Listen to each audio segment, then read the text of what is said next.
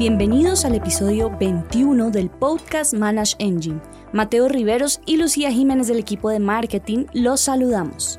En esta ocasión nos acompañan nuestros especialistas de ITOM, Julián Patiño y Harold Mejía. Gracias por acompañarnos. ¿Cómo se encuentran todos? Hola chicos, un gusto saludarlos, estando nuevamente en este tipo de espacios con ustedes. La idea es compartir con toda nuestra audiencia algunos contenidos clave que hemos visto que son de gran atención para ustedes y la idea es que pasemos un rato muy chévere debatiendo acerca de esto. Buenas tardes, ¿cómo están? Harold Lambi les habla. Sí, efectivamente, la idea es aquí afianzar los conceptos que se nos tengan en cuenta para lo que tenga que ver con VLANs, que es el tema de hoy, y adicionalmente pues aterrizar estos conceptos de acuerdo a lo que se tiene hoy en día en lo que tiene que ver la administración de redes y adicionalmente la parte de monitoreo. Bueno, aquí Mateo, qué bueno tenerlos acá. Nos alegra tenerlos en nuestra sala de podcast, a todos. Por cierto, estamos estrenando. ¿Qué les parece este nuevo espacio? Julián, Harold, Mateo. Fascinante, es muy bueno, la verdad. Para los que nos están escuchando, tenemos una nueva sala de podcast ya tenemos todos nuestros equipos para empezar a hacer programas de una forma más profesional y de mayor calidad. Y a nuestros oyentes los invitamos a que permanezcan atentos, pues estaremos compartiendo imágenes y videos sobre nuestras sesiones de podcast muy pronto. Ahora sí, para entrar en materia, hoy queremos poner sobre la mesa un tema complejo pero esencial. Mateo, échenos el cuento de qué hablaremos hoy. Hoy en día, la red de una compañía es su columna vertebral. Si llegan a haber inconvenientes, bien pueden ser fallas del servicio o una caída total del mismo, se detienen todas las operaciones. Por este motivo, es importante hacer un seguimiento constante de la red. Dentro de este proceso de auditoría, es importante tener en cuenta la importancia del VLAN. Si no saben de qué se trata, no se preocupen. Eso es lo que nuestros especialistas de ITOM nos explicarán a continuación.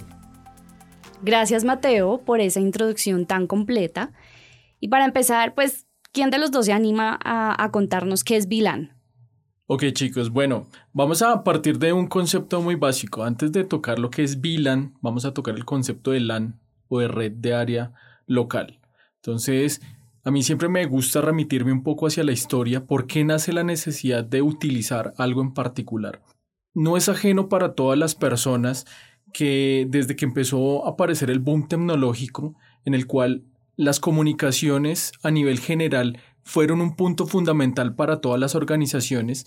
Estamos hablando más o menos de los años 80, teniendo en cuenta de que partimos de un punto de inflexión muy específico como fue la aparición de ARPANET como red básica de, desplegada por el área militar de los Estados Unidos y específicamente fundamentada por el Instituto Tecnológico de Massachusetts, se empezó a hablar en primera instancia de ese concepto de una red, cómo intercomunicar distintos dispositivos.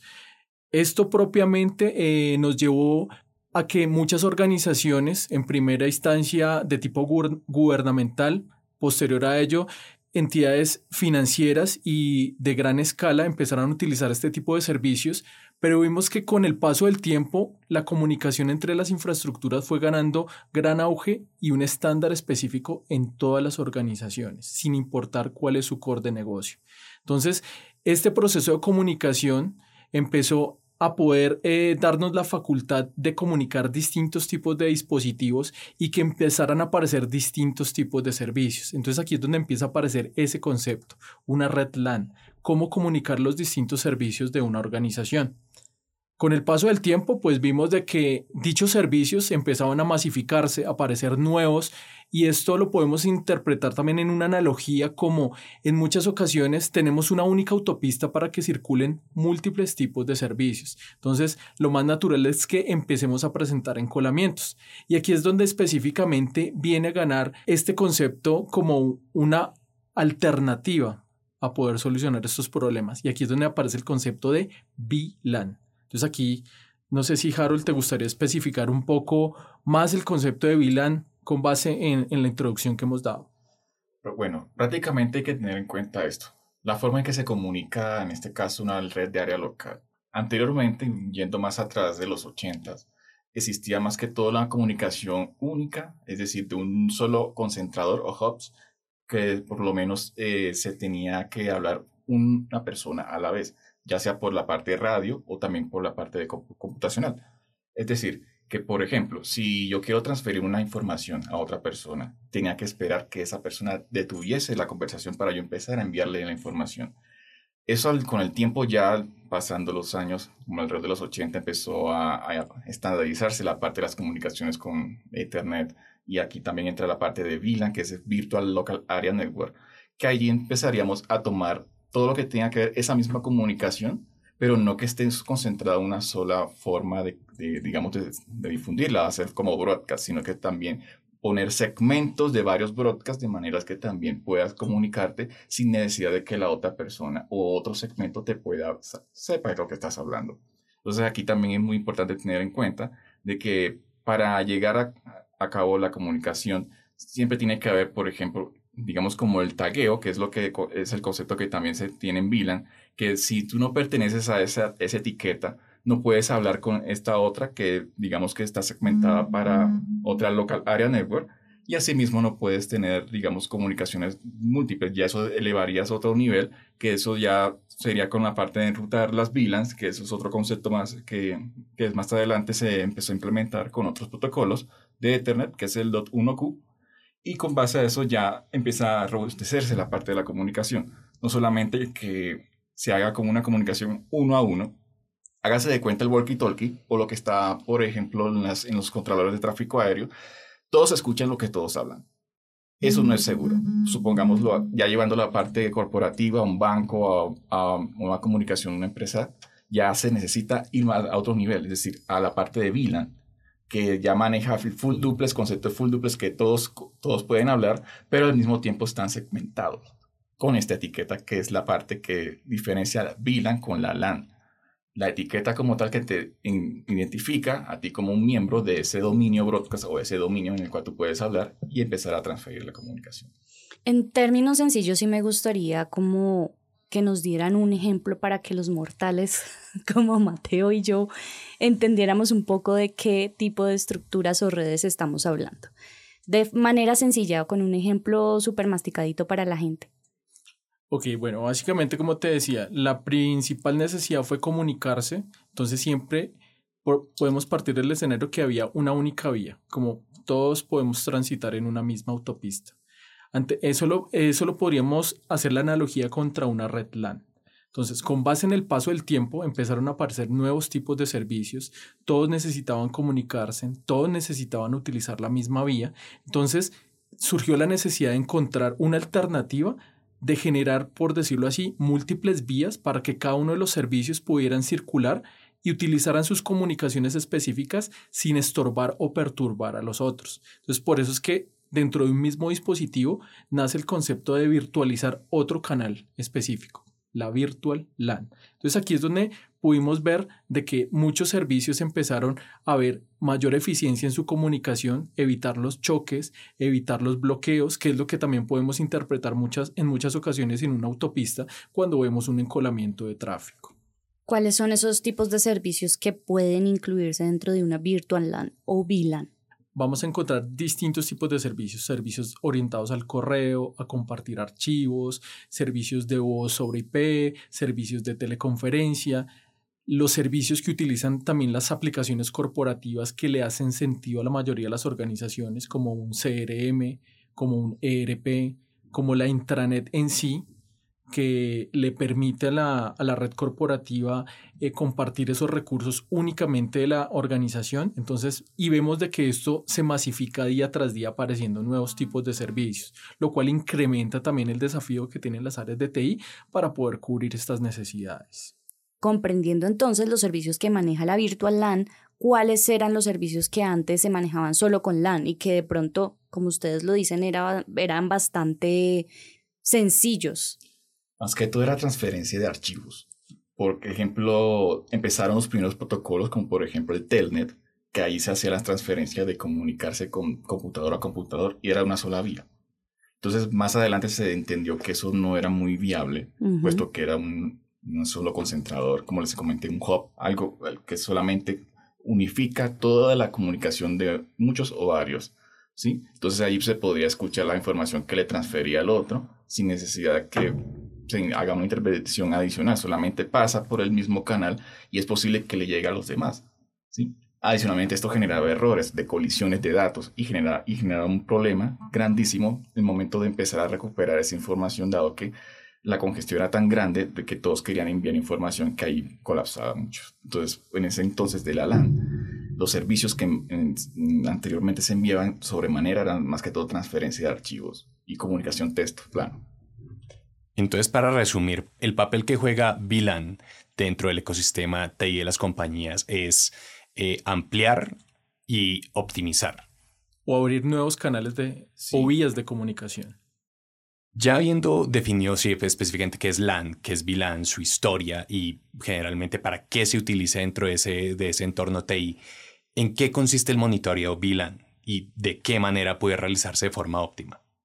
Ok, bueno, básicamente, teniendo en cuenta, nosotros siempre nos enfocamos en primero encontrar cuál es la naturaleza de un servicio. Entonces vimos de que en primera instancia, al encontrar las VLAN como una solución específica para desencolar el tráfico, en muchas ocasiones para las organizaciones también eh, es necesario intercomunicar distintos tipos de servicios que van a, en cierta forma, compartir el mismo canal cuando hacen la transferencia de datos, que es lo que hoy en día conocemos con el concepto de ancho de banda a pesar de que eh, en muchas organizaciones vamos a encontrar distintos tipos de VLANs segmentando los tipos de servicios, cuando nosotros nos comunicamos de caras a Internet, finalmente nosotros vamos a utilizar un canal de comunicación que nos ofrece un proveedor de servicios. Entonces, aquí empieza a aparecer un punto muy importante, la utilización de ese único canal real que es el ancho de banda. Aquí empezamos a encontrar una serie de dificultades o desafíos en las áreas de TI, en el cual en particular es determinar qué aplicación, qué servicio, qué proceso, qué usuario, qué tal vez qué tarea programada está consumiendo excesivamente ese ancho de banda. Entonces, aquí empezó a aparecer una nueva necesidad y es poder empezar a obtener visibilidad sobre lo que yo tengo en mis sistemas. Eso es algo muy específico que podemos encontrar en términos generales en la mayoría de las metodologías basadas en gestión de proyectos. Yo no puedo gestionar algo que no puedo medir. Entonces, aquí el monitoreo entró a ser un punto neurálgico y muy fundamental para poder manejar todo este tipo de ecosistemas. Entonces, resumiendo, en términos de tips, 1, 2 y 3, ¿cuáles serían? Primero tenemos la implementación de un servicio, que es la necesidad que tiene toda organización. Pero cuando ya un servicio está en funcionamiento, es necesario poderlo medir. Entonces aquí es donde entra a jugar un papel muy fundamental el proceso de monitorización. Conforme yo tengo una métrica, una estadística de cómo se comportan mis servicios, yo puedo tomar puntos de acción preventivos para evitar o reducir el riesgo de un fallo que se pueda presentar en nuestra infraestructura tecnológica. Tal vez esa sería como la línea base que podríamos tomar ante la implementación y la reacción ante un fallo. ¿Sabía que los equipos de TI enfrentan grandes retos este año? Así lo asegura Garner en sus predicciones estratégicas. Esto y mucho más podrá conocerlo en nuestro newsletter mensual en www.manasyengine.com slash latam slash newsletter. No se lo pierda. ¿Cuáles son los errores más comunes que se pueden cometer a la hora de empezar a implementar una red VLAN? Bueno, en, mucha, en muchas ocasiones no identificar los tipos de servicios. Tal vez eh, en primera instancia, como te decía, las organizaciones se enfocan en particular en poder ofrecer un servicio, pero no hacen una evaluación del riesgo y el impacto que esto implica poderlo implementar. Entonces, eh, el consejo aquí es tomarnos la tarea de hacer un trabajo de diseño, dimensionamiento, cuál es el alcance, una planificación específica que nos permita tomar unos puntos de control y que con base en ello, nos, en el momento en el que liberemos un servicio a producción, también podamos tener un punto de restauración sobre el cual podamos tomar puntos de medida en caso de que algo falle. Mencionaste hace poco que el, concepto de VLAN se relaciona un poquito con lo que es la administración del ancho de banda. ¿Qué tiene que ver con, el con temas de latencia de red? Muy importante también en el momento de que se haga la implementación o aprovisionar esos servicios, entender qué tanto o cuál es la dimensión de consumo por cada segmento, en este caso VLAN, entiendas el segmento por VLANs, ¿sí? ¿Qué va a ser? ¿A qué propósito se tiene dicha VLAN o como tal en, un proyecto o en alguna compañía en la cual maneja alguna información o algún tipo de servicio en particular que quiera publicar o o también algo que quiera adquirir por algún tipo de enlace dedicado. Entonces es muy importante la latencia, controlarla de acuerdo a cuál es el tipo de servicio que se va a implementar o qué tanta información se va a pasar por dicha VLAN. Si la información es, es, por ejemplo, muy amplia, digamos, datos, se tiene que tener en cuenta qué tipo de información es la que se va a transferir y con base a eso tomar acciones en lo que tiene que ver cómo cotizar o cómo enganchar el ancho de banda, digámoslo así, para que empiece a transferir los archivos como tal. Un ejemplo básico. O si quieres publicar algo, por ejemplo, que tenga que ver con video o algún otro tipo de información, pues también tienes que tomar en cuenta que la, la calidad del servicio es muy importante medirla y la transferencia de dicho streaming como tal, en este caso de video, tienes que tener un buen ancho de banda, digámoslo así, para que no pueda haber pérdidas de datos, en este caso del video. Hablando de pérdidas de datos, ¿por qué sería importante entonces realizar, y hablábamos también ahorita con Julián sobre el tema de seguridad y el monitoreo, ¿por qué sería importante realizar el monitoreo de VLAN para lograr una seguridad de la red pues excepcional? Bueno, ese es un punto muy importante que siempre debemos incluir también en un proyecto. Hablábamos también del término de servicio, planificarlo, dimensionarlo para llevarlo a producción, pero siempre algo que también la mayoría de las organizaciones empieza a implementar sobre la marcha es implementar puntos de seguridad. Entonces, eso es algo que también siempre debe ir sobre la planificación, porque algo que hablamos anteriormente también es el riesgo. El riesgo siempre es algo que va a estar latente en cualquier tipo de servicio. No va a haber algo que siempre pueda, eh, que no esté susceptible a fallos y esos fallos pueden ser de naturaleza humana o de naturaleza correspondiente al fallo de una infraestructura. Entonces aquí es donde entra a jugar un papel muy fundamental la seguridad en todo contexto. Entonces nosotros para poder implementar también un, un proceso de seguridad es natural de que primero ejerzamos un proceso de monitorización que nos permita tomar una métrica, una línea base, una estadística de cómo se comporta un servicio. Con base en ello, nosotros también vamos a poder establecer algo muy común que encontramos en áreas de monitoreo, que es establecer umbrales sobre qué podemos interpretar que algo está en un correcto o en un mal funcionamiento. Con base en ello ya podemos empezar a tomar puntos de medida y control que vayan a enfocarse también a la naturaleza de cómo ese servicio es entregado. Entonces aquí es donde ya vamos a entrar a hablar de que necesito implementar seguridad en la transferencia de los datos. Entonces la herramienta o en este caso cualquier eh, sistema de monitorización nos va a dar esas métricas, esas medidas, esas pautas que necesitamos propiamente para poder tomar puntos de control y medir específicamente cuál es nuestro nivel de seguridad en la infraestructura. ¿El riesgo varía dependiendo de para lo que se emplee esa VLAN? Sí, específicamente en muchas ocasiones eh, cualquier servicio es susceptible a fallo, pero también dependiendo de la naturaleza de qué tipo de servicio estamos hablando. Entonces, en la mayoría de las organizaciones, los servicios de core eh, como pueden ser todo lo que sea transaccional, en lo cual estemos hablando de movimiento, transferencia de dinero o que algo implique como la línea base del core del negocio, lo vamos a manejar como la información más susceptible a que pueda ser vulnerada, a que pueda incurrir en un fallo. Entonces, esto es lo que nosotros podríamos definir como un elemento crítico dentro de la base de la organización. De estos tipos de elementos críticos es que debe partir la planificación de la arquitectura de qué es lo que yo debo tener o generar prioridad cuando algo falla. Entonces, es muy importante también definir esto. Y teniendo en cuenta de que por, por medio de las distintas VLANs va a pasar los distintos tipos de servicios, van a haber algunas que van a tener mayor prioridad o estratificación en cuanto a los puntos de remediación que debe tener el área de TI. Con un ejemplo muy sencillo, cuéntanos cómo podría vulnerarse en términos de seguridad una VLAN. Bueno, básicamente, como hablamos, estamos eh, estableciendo un canal virtual pero el hecho de que establezcamos un canal virtual no quiere decir de que no existe un punto físico sobre el cual un tercero puede entrar a tomar un punto de acción. Es muy común en las organizaciones, y estoy hablando tanto de eh, conexiones cableadas y conexiones inalámbricas, todo es susceptible a fallo. En muchas organizaciones pueden existir malas prácticas en las cuales un tercero puede entrar a una oficina de una organización y simplemente encontrar un punto de red y simplemente conectar un dispositivo esperando que le asigne un direccionamiento IP. Eso ya, si yo no tengo seguridad en puertos, puedo específicamente eh, ser un primer punto de ataque desde esa punto de red que encontró el atacante para que se empiecen a abrir caminos para que se vulneren la infraestructura de la organización. Ahora si lo trasladamos al ambiente inalámbrico, también cuando no tenemos muy buenas prácticas en cuanto a darle acceso vía Wi-Fi a nuestros visitantes, en cuanto a delimitar el perímetro específico sobre el cual ellos se pueden mover, también podemos incurrir en el mismo escenario que se presenta con la red cableada.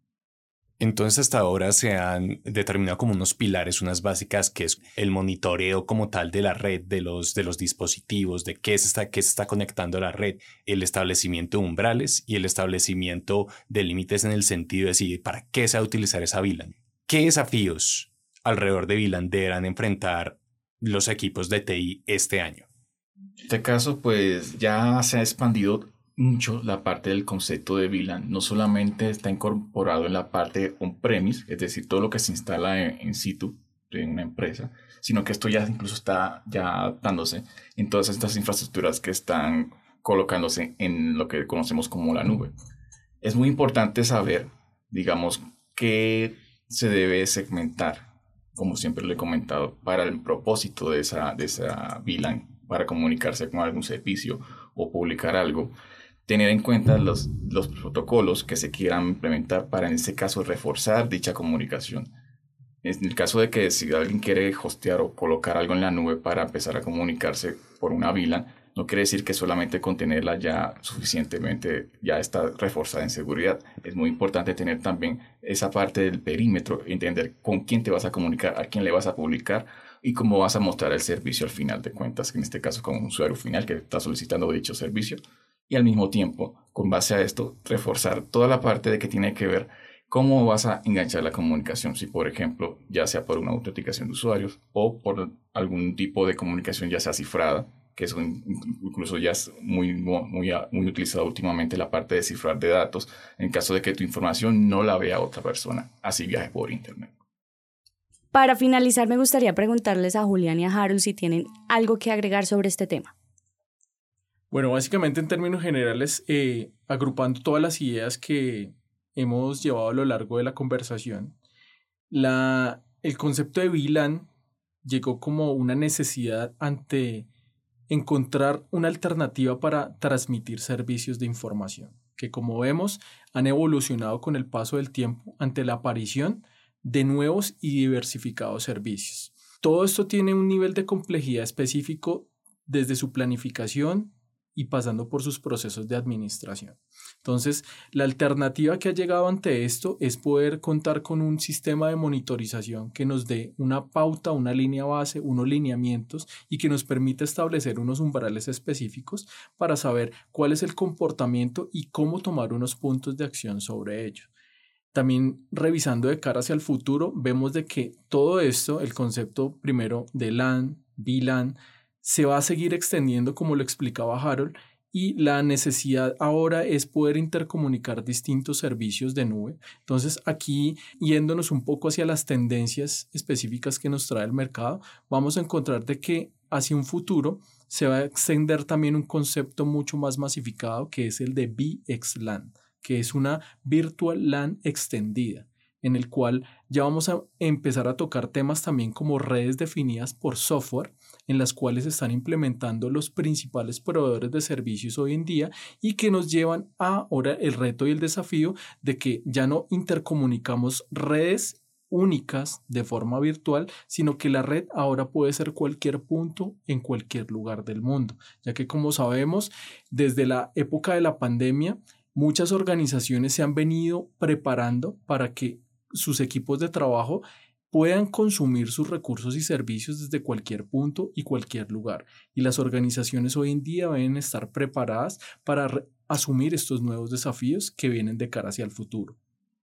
No solamente el concepto de VXLAN, sino que aparte de eso viene involucrado algo muy importante que creo que ya está sobre la marcha, que es la implementación de la comunicación por la IP versión 6 que aparte de que cobija esta, esta comunicación de SD1, que es el Software Defined Wide Area Network, Es un concepto, digamos, que como todas las infraestructuras, ya sea un premise o que estén en la nube, cómo se van a comunicar hacia, hacia afuera, es decir, hacia el exterior, ya sea por un canal de internet dedicado o por una red amplia con un proveedor de servicios. Entonces, ya aquí viene no solamente el concepto de expandir más el número de segmentos que se quieran, digamos, transferir en lo que tiene que ver datos, video o voz, sino que también hay una comunicación más extendida, que es lo que tiene que ver con cómo yo transfiero esa información de cara a, nuevas, a nuevos protocolos, que en este caso, aparte de la VLAN y VXLAN, está la parte de IP versión 6, que ya es un concepto muy amplio, dado que como ha crecido tanto las comunicaciones, ya hay comunicaciones por móvil, comunicaciones por laptops que también se comunican incluso con enlace satelital entonces ya la parte de comunicación que aparte de que tenga la VLAN y, lo, y la comunicación IP actualmente que tenemos ya toca expandirla a lo que son los miles de millones de conexiones al tiempo. Entonces imagínense esa expansión tan grande que no solamente tiene que ver con la parte de SD-WAN, sino que también lo que incorpora la forma de comunicación a través de Internet por, esta, por este método IPv6. En resumen, el futuro nos está estrellando. Sí, siempre hemos ir un punto adelante y el enfoque que siempre nosotros manejamos es que debemos eh, enfocarnos en la proactividad. Debemos siempre tener una línea base, un enfoque para poder tener un punto de reacción en caso de que algo falle. Es mejor tener un enfoque proactivo que un enfoque reactivo que en cierta forma esperamos de que algo falle para poder tomar un punto de acción. Entonces es muy importante todos estos consejos y siempre em, nuestra filosofía es precisamente crear un portafolio de soluciones que alineen TI con el negocio como es parte de nuestro eslogan fundamental y es la razón por la cual trabajamos día a día en ofrecer principales soluciones que se adapten a estos nuevos retos y desafíos. Julián Harold, muchas gracias por compartir todo este conocimiento. Todos ahorita sabemos mucho más de la importancia de VLAN en el ecosistema digital de las compañías. Ok chicos, muchas gracias por invitarnos. Eh, Harold y yo estamos muy contentos de estar aquí con ustedes y hasta una próxima oportunidad. Muchas gracias en, en otra próxima ocasión para hablar. Muchas gracias. A nuestros oyentes los invitamos a seguirnos en nuestro canal de Apple Podcast, Google Podcast y Spotify de Manage Engine Latam. Nos escuchamos en una próxima mesa tecnológica.